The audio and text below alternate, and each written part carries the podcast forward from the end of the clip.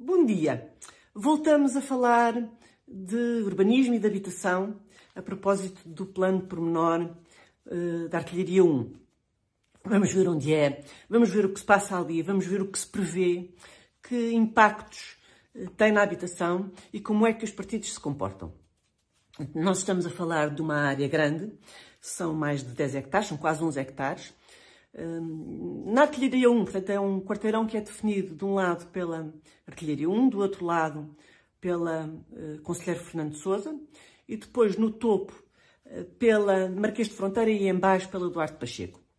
Até o último quarteirão, quem sobe do lado esquerdo da, uh, da, da artilharia 1. É um quarteirão que está praticamente todo vazio, cá embaixo tem uns, uns edifícios, tem ali um colégio. Um, mas havia para ali um, um, plano de pormenor que está muito desatualizado. Foi um plano de pormenor, uh, foi aprovado por uma resolução do, do Conselho de Ministros de janeiro de 2005 uh, e desenhado, concebido, portanto, com base no Plano Diretor Municipal de 1994. Portanto, totalmente desatualizado em relação à realidade social, à realidade urbanística, à mobilidade, tudo. Isso é perfeitamente indiscutível, a não ser para o PCP, mas isso já vamos ver um bocadinho mais à frente. E além disso, não estava executado, portanto, nenhuma das ações que estavam previstas foi uh, executada. No fundo, o que está ali é uma, uma enorme uh, área expectante, uh, no centro de Lisboa, numa das, das, zonas mais caras, mais procuradas do centro de Lisboa.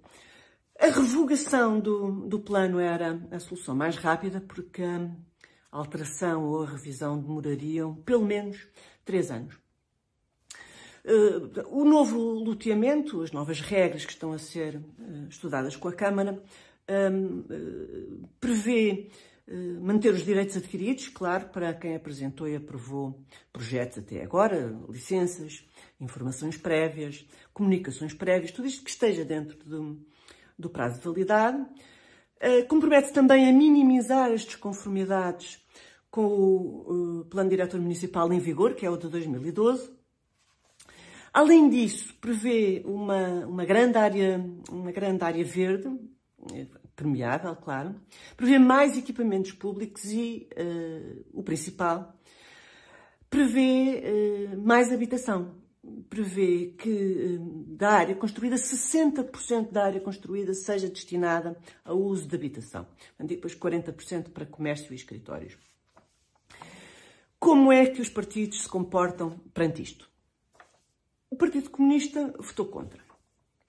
Fez uma grande catilinária contra os particulares. O Partido Comunista tem sempre uma grande atenção, não vão os particulares sair favorecidos. Portanto, não há meio de perceber que cada um de nós é um particular, cada família é um conjunto de particulares. Só lhe interessa é encontrar sempre uma maneira de prejudicar os particulares. E pior, a vereadora comunista uh, Ana Jara, uh, disse expressamente na reunião de Câmara que não havia necessidade nenhuma de revogar o, o plano, porque, e agora vou citar, estas coisas obviamente levam tempo, e no tempo da cidade, 2005 também não é um plano assim tão antigo. Acaba a citação, portanto, 19 anos uh, para esta vereadora, uh, 19 anos não é assim muito tempo. Eu agradeço esta, Uh, agradeço à deputada Angélica da Teresa, que foi ela que descobriu nas atas esta preciosidade. Isto é o Partido Comunista. O Partido Socialista, por sua vez, veio exigir, veio exigir habitação a custos controlados. E disse que este executivo falta-lhe desprendimento, que é uma, que é uma, uma expressão curiosa.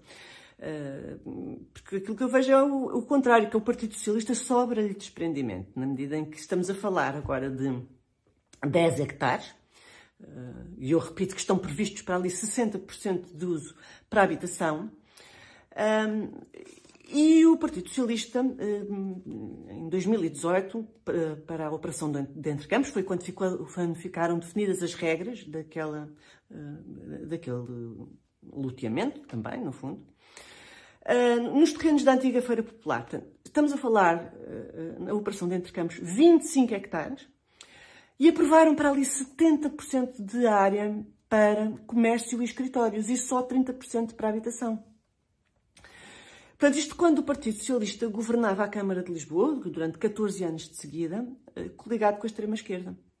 Portanto, este é o, o cadastro da, da, esquerda e destes partidos em matéria de habitação. Portanto, este é um, o, o, problema da habitação é um problema que eles criaram e cada vez que, cada vez que lhe mexem só pioram.